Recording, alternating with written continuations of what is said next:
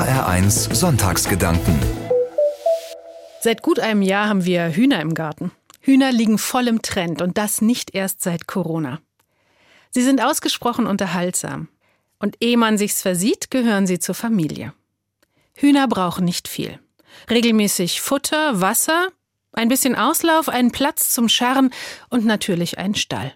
Ein Haus für die Hühner. Wir in der Familie haben uns fürs Selberbauen entschieden. Anleitungen findet man jede Menge im Internet oder in Ratgeberbüchern. Für mich ein Glück, denn das einzige Haus, das ich bis dahin je gebaut habe, war aus Lego. Beim Bau eines Hühnerhauses ist einiges zu beachten. Es braucht ein Fenster für ausreichend Licht, Sitzstangen, damit die Hühner gut schlafen können und natürlich Nester zum Eierlegen. Ein Hühnerstall muss gut isoliert sein. Es dürfen weder Feuchtigkeit noch Parasiten hineingelangen. Bei Regen und Wind sollte er fest und sicher stehen. Ich habe gelernt, bei einem Haus kommt es auf das Fundament an. Eine gute Grundlage ist wichtig. Das ist keine neue Weisheit, das steht schon in der Bibel. Dort erzählt Jesus eine Geschichte über zwei Menschen, die sich ein Haus bauen.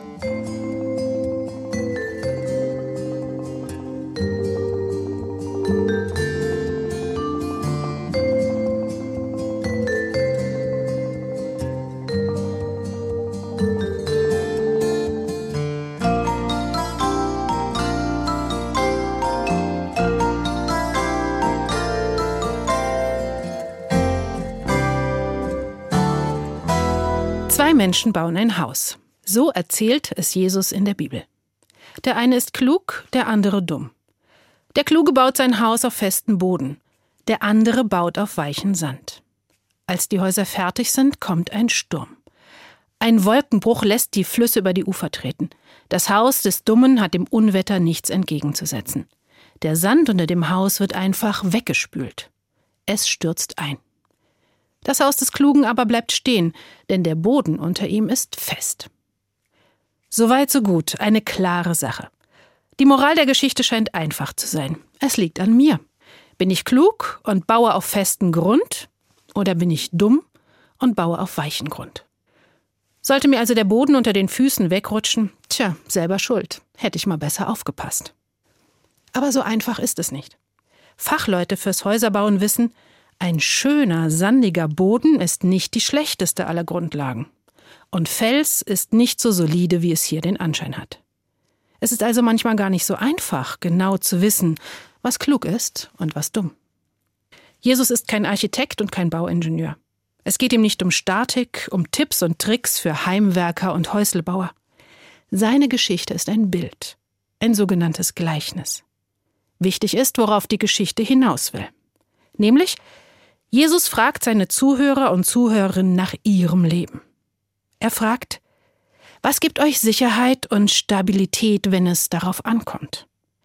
Ich kann mir vorstellen, was die Leute damals geantwortet haben.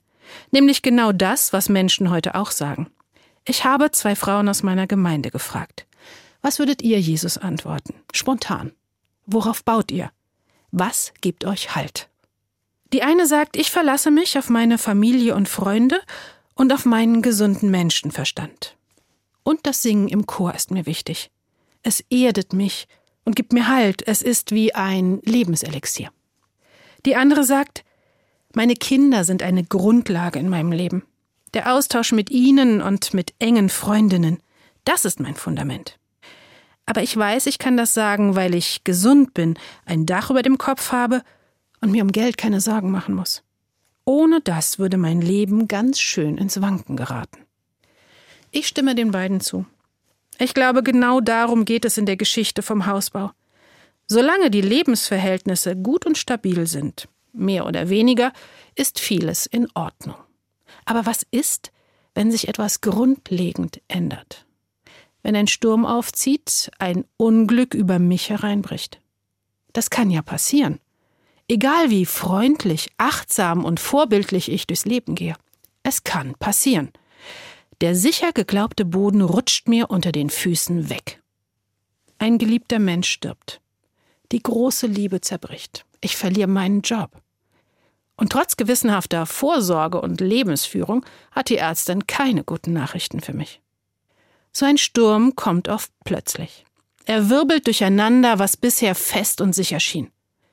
Wie das ist, das erleben viele seit gut einem Jahr. Das Coronavirus hat einiges auf den Kopf gestellt. Es verändert uns, unsere Gesellschaft und die Art, wie wir leben. Manchen zieht es den Boden unter den Füßen weg.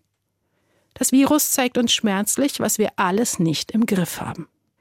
Das Leben mit Corona fällt mir nicht leicht, aber ich komme zurecht. Mal besser, mal schlechter. Denn es gibt Menschen, die mir helfen, mit dem, was sie tun und mit dem, was sie sagen. Und es gibt Gott.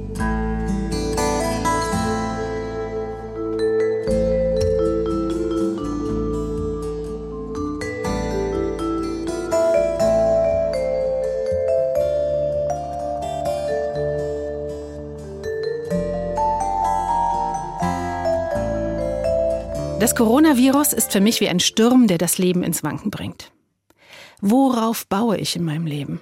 Was gibt mir Halt? In der Geschichte vom Hausbau gibt Jesus seine Antwort.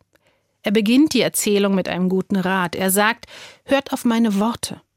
Richtet euch danach, nehmt sie euch zu Herzen. Sie sind ein gutes Fundament für euer Leben. Welche Worte meint er? Mir fallen Worte ein, die Mut machen, besonders denen, denen es nicht gut geht die leiden und Angst haben, nicht wissen, wie sie den nächsten Tag, die nächste Woche überstehen sollen. Er sagt, ihr seid selig. Ihr könnt euch glücklich schätzen, sagt Jesus. Nicht, weil ihr leidet, arm, traurig oder ohnmächtig seid, sondern weil ihr nicht allein seid. Ihr gehört zu Gott und Gott gehört zu euch. Auch in den Stürmen des Lebens. Daran können weder Wolkenbrüche noch Pandemien etwas ändern. Darauf könnt ihr euch felsenfest verlassen. Das zu hören tut mir gut. Gerade in diesen schwierigen Zeiten. Auch wenn der Sturm nicht an mir vorüberzieht, Gott ist an meiner Seite. Um wieder festen Boden unter den Füßen zu bekommen, hilft es mir auch zu schauen, was andere machen. Bei mir in der Straße zum Beispiel gibt es ein kleines Café. Der Besitzer hat es im Frühjahr des vergangenen Jahres eröffnet, noch vor dem ersten Lockdown. Er hat das Café übernommen. Es ganz neu gestaltet. Es gibt eine große glänzende Espressomaschine. Der Ladentisch ist mit wunderschönen marokkanischen Kacheln geschmückt. Darauf stehen Gläser voller Schokokookies und anderem Gebäck.